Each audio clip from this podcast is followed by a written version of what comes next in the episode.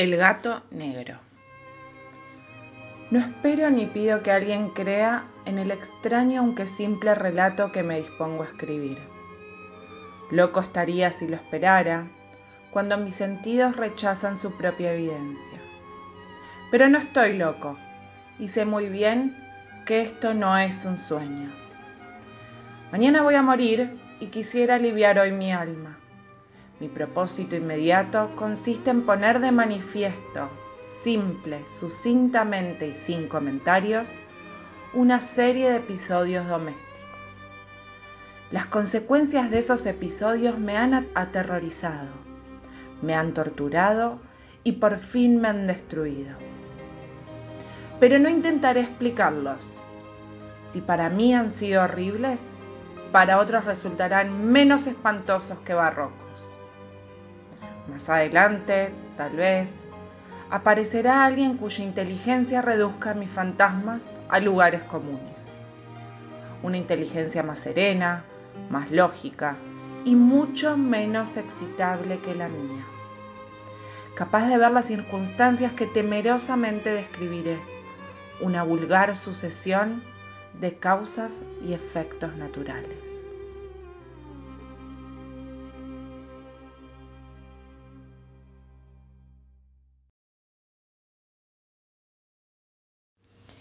Desde mi infancia me destaqué por la docilidad y bondad de mi carácter. La ternura que abrigaba mi corazón era tan grande que llegaba a convertirme en objeto de burla para mis compañeros. Me gustaban especialmente los animales y mis padres me permitían tener una gran variedad. Pasaba por, por a su lado la mayor parte del tiempo y jamás me sentía más feliz que cuando les daba de comer y los acariciaba. Este rasgo de mi carácter creció conmigo y cuando llegué a la virilidad se convirtió en una de mis principales fuentes de poder. Aquellos que algunas veces han experimentado cariño hacia un perro fiel y sagaz, no necesitaban que me moleste en explicarle la naturaleza o la intensidad de la retribución que recibía.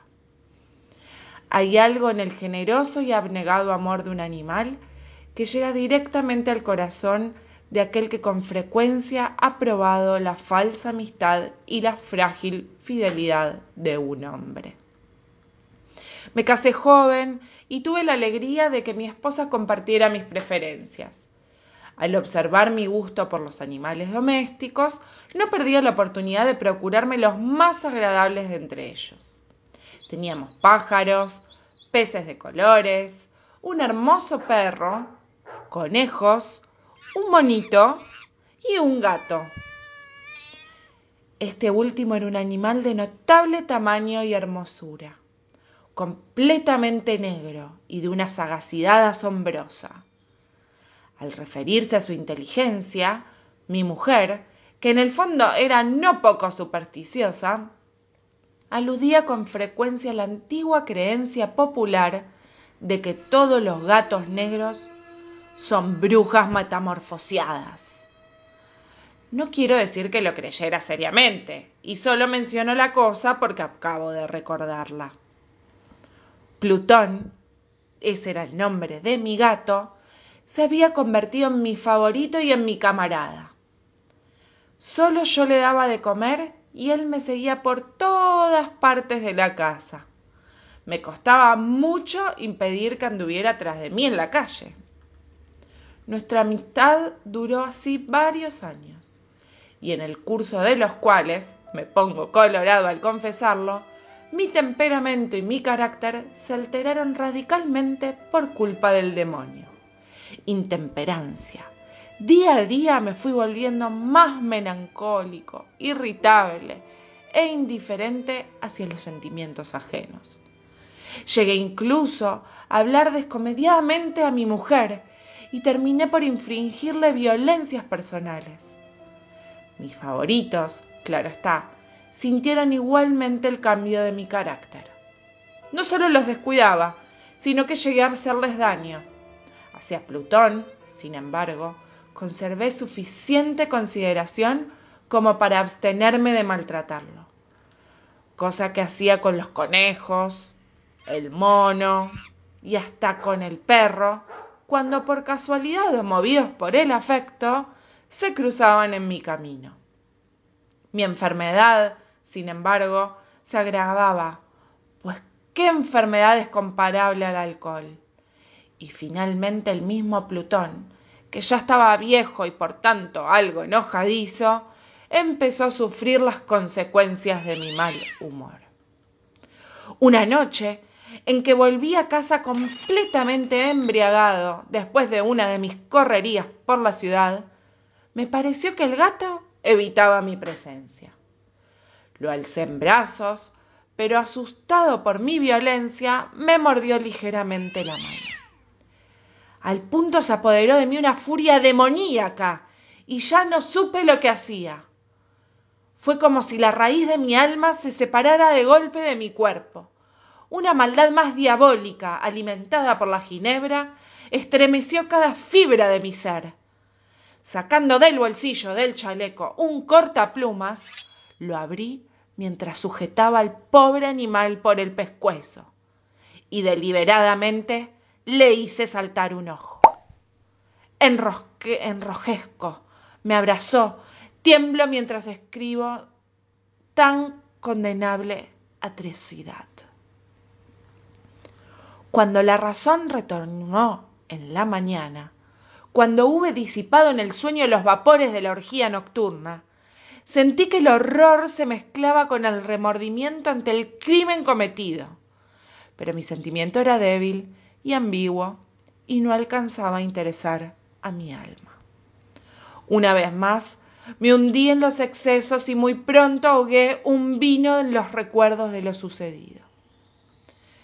El gato, entre tanto, mejoraba poco a poco. Cierto que la órbita donde le faltaba el ojo presentaba un horrible aspecto, pero el animal ya no parecía sufrir. Se paseaba, como de costumbre, por la casa, aunque como es de imaginar, huía aterrorizado al verme. Me quedaba aún bastante de mi antigua manera de ser para sentirme agraviado por la evidente antipatía de un animal que alguna vez me había amado tanto. Pero ese sentimiento no tardó en ceder el paso a la irritación. Y entonces por mi caída final e irrevocable se presentó el espíritu de la perversidad. La filosofía no tiene en cuenta este espíritu, y sin embargo tan seguro estoy de que mi alma existe como de que la perversidad es uno de los impulsos primordiales del corazón humano, una de las facultades primarias indivisibles, uno de esos sentimientos que dirigen el carácter del hombre quien no se ha sorprendido a sí mismo cien veces en momentos en que cometía una acción tonta o malvada por la simple razón que no debía cometerla. ¿No hay en nosotros una tendencia permanente que enfrenta descaradamente al buen sentido, una tendencia a transgredir lo que constituye la ley por el solo hecho de serlo? Este espíritu de perversidad se presentó, como he dicho, en mi caída final.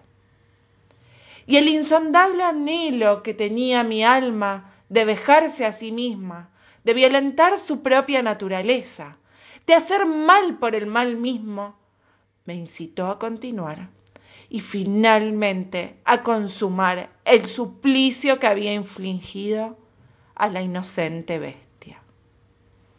Una mañana, obrando a sangre fría, le pasé un lazo por el pescuezo y lo horqué en la rama de un árbol. Lo horqué mientras las lágrimas manaban de sus ojos y en el más amargo remordimiento me apretaba el corazón. Lo horqué porque recordaba que me había querido y porque estaba seguro de que no me había dado motivo para matarlo.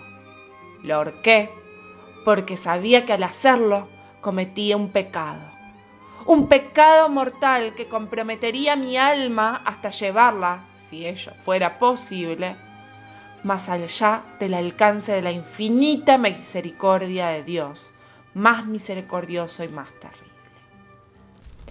La noche de aquel mismo día en que cometí tan cruel acción, me despertaron los gritos de ¡Incendio! ¡Incendio!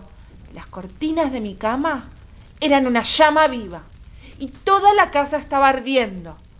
Con gran dificultad pudimos escapar a la conflagración de mi mujer, una sirviente y yo.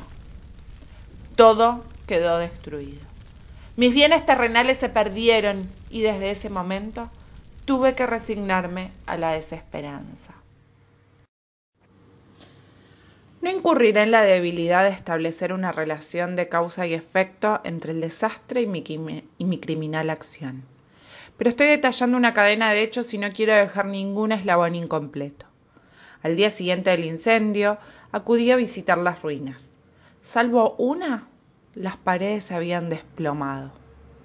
La que quedaba en pie era un tabique divisorio de poco espesor situado en el centro de la casa y contra el cual se apoyaba antes la cabecera de mi lecho. El enlucido había quedado a salvo de la acción del fuego, cosa que atribuía a la reciente aplicación. Una densa muchedumbre se había reunido frente a la pared y varias personas parecían examinar parte de la misma con gran atención y detalle. Las palabras extraño, curioso y otras similares excitaron mi curiosidad. Al aproximarme, vi que en la blanca superficie, grabado como en un bajo relieve, aparecía la imagen de un gigantesco gato. El contorno tenía una nitidez verdaderamente maravillosa y había una soga alrededor del pescuezo del animal. Al descubrir esta aparición, ya que no podía considerarlo otra cosa, me sentí dominado por el asombro y el terror. Pero la reflexión vino luego en mi ayuda. Recordé que había ahorcado al gato en un jardín contiguo a la casa. Al producirse la alarma del incendio, la multitud había invadido inmediatamente el jardín y alguien debió cortar la soga y tirar el gato en mi habitación por la ventana abierta. Sin duda, habían tratado de despertarme en esa forma. Probablemente la caída de las paredes comprimió a la víctima de mi crueldad contra el enlucido recién aplicado, cuya cal, junto con la acción de las llamas y del amoníaco del cadáver, produjo la imagen que acababa de ver. Si bien en esta forma quedó así satisfecha mi razón, ya que no mi conciencia, sobre el extraño episodio. Lo ocurrido impresionó profundamente mi imaginación. Durante muchos meses no pude librarme del fantasma del gato. Y en todo ese tiempo dominó mi espíritu un sentimiento informe que se parecía, sin serlo, al remordimiento. Llegué al punto de lamentar la pérdida del animal y buscar, en los viles antros que habituaba frecuentemente, algún otro de la misma especie y apariencia que pudiese ocupar su lugar. Una noche en que, borracho a medias, me hallaba en una taberna más que infame, reclamó mi atención algo negro posado sobre uno de los enormes toneles de ginebra que constituían el principal moblaje del lugar. Durante algunos minutos había estado mirando dicho tonel y me sorprendió no haber advertido antes la presencia de esa mancha negra en lo alto. Me aproximé y la toqué con la mano. Era un gato negro muy grande, tan grande como Plutón y absolutamente igual a este, salvo un pequeño detalle. Plutón no tenía el menor pelo blanco en el cuerpo, mientras que este gato mostraba una vasta, aunque indefinida mancha blanca que le cubría casi todo el pecho. Al sentirse acariciado se enderezó prontamente, ronroneando con fuerza, se frotó contra mi mano y pareció encantado de mis atenciones. Acababa, pues, de encontrar el animal que precisamente estaba buscando. De inmediato propuse su compra al tabernero, pero me contestó que el animal no era suyo y que jamás lo había visto antes ni que nada sabía de él. Continué acariciando el gato y cuando me disponía a volver a casa, el animal pareció dispuesto a acompañarme. Le permití que lo hiciera, deteniéndome una y otra vez para inclinarme y acariciarlo. Cuando estuvo en casa, se acostumbró a ella de inmediato y se convirtió en el gran favorito de mi mujer. Por mi parte, pronto sentí nacer en mí una antipatía hacia aquel animal. Era exactamente lo contrario de lo que había anticipado. Pero, sin que pudiera decir cómo ni por qué, su marcado cariño por mí me disgustaba y me fatigaba. Gradualmente, el sentimiento de disgusto y de fatiga creció hasta alcanzar la amargura del odio. Evitaba encontrarme con el animal. Un resto de vergüenza y el recuerdo de mi crueldad de antaño me, vedaban maltratarlo. Durante algunas semanas me abstuve de pegarle o de hacerlo víctima de cualquier violencia, pero gradualmente, muy gradualmente, llegué a mirarlo con inexpresable odio y a huir en silencio de su detestable presencia, como si fuese una emanación de la peste. Lo que sin duda contribuyó a aumentar mi odio fue descubrir, a la mañana siguiente de haberlo traído a casa, que aquel gato, al igual que Plutón, era tuerto. Esa circunstancia fue precisamente la que lo hizo más grato a mi mujer, quien, como ya dije, poseía un alto grado de esos sentimientos humanitarios que alguna vez habían sido mi rasgo distintivo y la fuente de mis placeres más simples y puros. El cariño del gato por mí parecía aumentar en el mismo grado que mi aversión. Seguía mis pasos con una pertinencia que me costaría hacer entender al lector. Donde quiera que me sentara, venía a ovillarse bajo mi silla o saltaba a mis rodillas, prodigándome sus odiosas caricias. Si echaba a caminar, se metía entre mis pies, amenazándome con hacerme caer, o bien clavaba sus largas y afiladas uñas en mis ropas para poder trepar hasta mi pecho. En esos momentos, aunque ansiaba aniquilarlo de un solo golpe, me sentía paralizado por el recuerdo de mi primer crimen. Pero sobre todo, quiero confesarlo ahora mismo, por un espantoso temor al animal. Aquel temor no era precisamente miedo de un mal físico y sin embargo me sería imposible definirlo de otra manera. Me siento casi avergonzado de reconocer, sí, aún en esta celda de criminales me siento casi avergonzado de reconocer que el terror, el espanto de aquel animal que me inspiraba, era intensificado por una de las más insensatas quimeras que sería dado concebir. Más de una vez mi mujer me había llamado la atención sobre la forma de la mancha blanca de la cual yo ya les he hablado y que constituía la única diferencia entre el extraño animal y el que yo había matado. El lector recordará que esa mancha, aunque grande, me había parecido al principio de una forma indefinida, pero gradualmente, de manera tan imperceptible que mi razón luchó durante largo tiempo por rechazarla como fantástica, la mancha fue asumiendo un contorno de rigurosa precisión. Representaba algo ahora que me estremezco al nombrar, y por ello lo odiaba, temía y hubiera querido liberarme del monstruo si hubiese sido capaz de atreverme. Representaba, digo, la imagen de una cosa atroz, siniestra, la imagen del patíbulo. Oh, lúgubre y terrible máquina del horror y del crimen, de la agonía y de la muerte. Me sentí entonces más miserable que todas las miserias humanas. Pensar que una bestia cuyo semejante yo había destruido desdeñosamente, una bestia era capaz de producir tan insoportable angustia en un hombre creado a imagen y semejanza de Dios. Ay, ni de día ni de noche pude ya gozar de la bendición del reposo.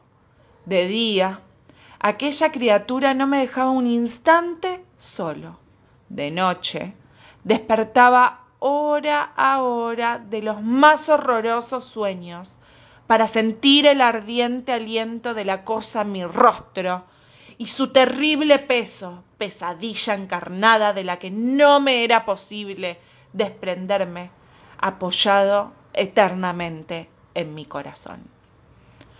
Bajo el agobio de tormentos semejantes, sucumbió en mí lo poco que quedaba de bueno. Solo los malos pensamientos disfrutaban ya de mi intimidad, los más tenebrosos, los más perversos pensamientos. La melancolía habitual de mi humor creció hasta convertirse en aborrecimiento de todo lo que me rodeaba y de la entera humanidad. Y mi pobre mujer, que de nada se quejaba, llegó a ser la habitual y paciente víctima de los repentinos y frecuentes arrebatos de ciega cólera a los que me abandonaba. Cierto día, para cumplir una tarea doméstica, me acompañó al sótano de la vieja casa donde nuestra pobreza nos obligaba a vivir. El gato me siguió mientras bajaba la empinada escalera y estuvo a punto de tirarme cabeza abajo, lo cual me exasperó hasta la locura. Alzando un hacha y olvidando en mi rabia los pueriles temores que hasta entonces habían detenido mi mano, descargué un golpe que hubiera matado instantáneamente al animal de haberlo alcanzado. Pero la mano de mi mujer detuvo su trayectoria y entonces, llevado por su intervención a una rabia más que demoníaca, me zafé de su brazo y le hundí el hacha en la cabeza. Sin un solo quejido, cayó muerta a mis pies. Cumplido este espantoso asesinato, me entregué al punto y con toda sangre fría la tarea de ocultar su cadáver. Sabía que era imposible sacarlo de la casa, tanto de día como de noche, sin correr el riesgo de que algún vecino me observara. Diversos proyectos cruzaron mi mente. Por un momento pensé en descuartizar el cuerpo y quemar los pedazos. Luego se me ocurrió cavar una tumba en el piso del sótano. Pensé también si no convenía arrojar el cuerpo al pozo del patio o meterlo en un cajón, como si se tratara de una mercadería común, y llamar a un mozo de cordel para que lo retirara de casa. Pero al fin Di con lo que me pareció el mejor expediente y decidí empedrar el cadáver en el sótano. Tal como se dicen los monjes de la Edad Media, empedraban a sus víctimas. El sótano se adaptaba muy bien a este propósito. Sus muros eran de material poco resistente y estaban recién revocados con un mortero ordinario que la humedad de la atmósfera no habían dejado de endurecer. Además, en una de las paredes se veía la saliencia de una falsa chimenea, la cual había sido rellenada y tratada de manera semejante al resto del sótano. Sin lugar a dudas, sería muy fácil sacar los ladrillos de esa parte, introducir el cadáver y tapar el agujero como antes, de manera que ninguna mirada pudiese descubrir algo sospechoso. No me equivocaba en mis cálculos, eh, fácilmente saqué los ladrillos con ayuda de una palanca y luego de colocar cuidadosamente el cuerpo contra la pared interna, lo mantuve en, en esa posición mientras aplicaba de nuevo la mampostería en su forma original. Después de procurarme argamasa, arena y cerda, preparé un enlucido que no se distinguía del anterior y revoqué cuidadosamente el nuevo enladrillado. Concluida la tarea, me sentí, seguro que todo iba a estar bien.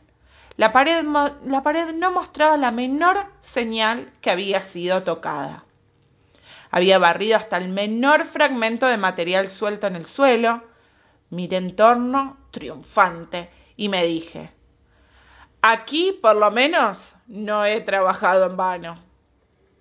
Mi paso siguiente consistió en buscar a la bestia causante de tanta desgracia, pues al final me había decidido a matarla. Si en aquel momento el gato hubiese surgido ante mí, su destino habría quedado sellado. Pero por lo visto, el astuto animal, alarmado por la violencia de mi primer acceso de cólera, se cuidaba de parecer mientras no cambiara mi humor. Imposible descubrir o imaginar el profundo, el maravilloso alivio que la ausencia de la detestada criatura trajo a mi pecho. No se representó aquella noche y así, por primera vez desde su llegada a casa, pude dormir profunda y tranquilamente. Sí, pude dormir aún con el peso del crimen sobre mi alma. Pasaron el segundo y el tercer día y mi atormentador no volvía. Una vez más, respiré como un hombre libre. Aterrado, el monstruo había huido de la casa para siempre. Ya no volvería a contemplarlo. Gozaba de una suprema felicidad y la culpa de mi negra acción me preocupaba muy poco se practicaron algunas averiguaciones a las que no me costó mucho responder. Incluso hubo, hubo una revisión en la casa, pero naturalmente no se descubrió nada. Mi tranquilidad futura me parecía asegurada. Al cuarto día del asesinato, un grupo de policías se presentó inesperadamente y procedió a una nueva y rigurosa inspección. Convencida de que mi escondite era impenetrable, no sentí la más leve inquietud. Los oficiales me pidieron que los acompañara en su examen. No dejaron hueco ni rincón sin revisar. Al final, por tercera o cuarta vez, bajaron al sótano. Lo seguí sin que me temblara un solo músculo. Mi corazón latía tranquilamente como el de aquel que duerme en la inocencia. Me pasé de un lado al otro del sótano, había cruzado los brazos sobre el pecho y andaba tranquilamente de aquí para allá. Los policías estaban completamente satisfechos y se disponían a marcharse. La alegría de mi corazón era demasiado grande para reprimirla. Ardían deseos de decirles, por lo menos, una palabra como prueba de triunfo y confirmar doblemente mi inocencia. Caballeros, dije por fin cuando el grupo subía la escalera, me alegra mucho de haber disipado sus sospechas. Les deseo felicidad y un poco más de cortesía. Dicho sea de paso, caballeros, esta casa está muy bien construida. En mi frenético deseo de decir alguna cosa con naturalidad, casi no me daba cuenta de mis palabras. Repito que es una de esas casas de excelente construcción. Estas paredes. ¿Ya se marchan ustedes, caballeros? Tienen una gran solidez. Y entonces, arrastrado por mis propias palabras, golpeé fuertemente con el bastón que llevaba en la mano sobre la pared del enladrillado tras el cual se hallaba el cadáver de la esposa de mi corazón. Que Dios me proteja y me libre de las garras del archidemonio, Apenas había cesado el eco de mis golpes cuando una voz respondió desde dentro de la tumba. Un quejido, sordo y entrecortado al comienzo, semejante al sollozo de un niño, que luego creció rápidamente hasta convertirse en un largo, agudo y continuo alarido, anormal como inhumano, un aullido, un clamor de lamentos mitad de horror, mitad de triunfo, como solo puede haber brotado en el infierno de la garganta de los condenados en su agonía y de los demonios exultantes en la condenación. Hablar de lo que pensé en ese momento sería locura. Presa de vértigo, fui tambaleándome hasta la pared opuesta. Por un instante el grupo de hombres de la escalera quedó paralizado de terror. Luego, una docena de robustos brazos atacaron la pared, que cayó de una sola pieza. El cadáver, ya muy corrompido y manchado de sangre coagulada, apareció de pie ante los ojos de los espectadores.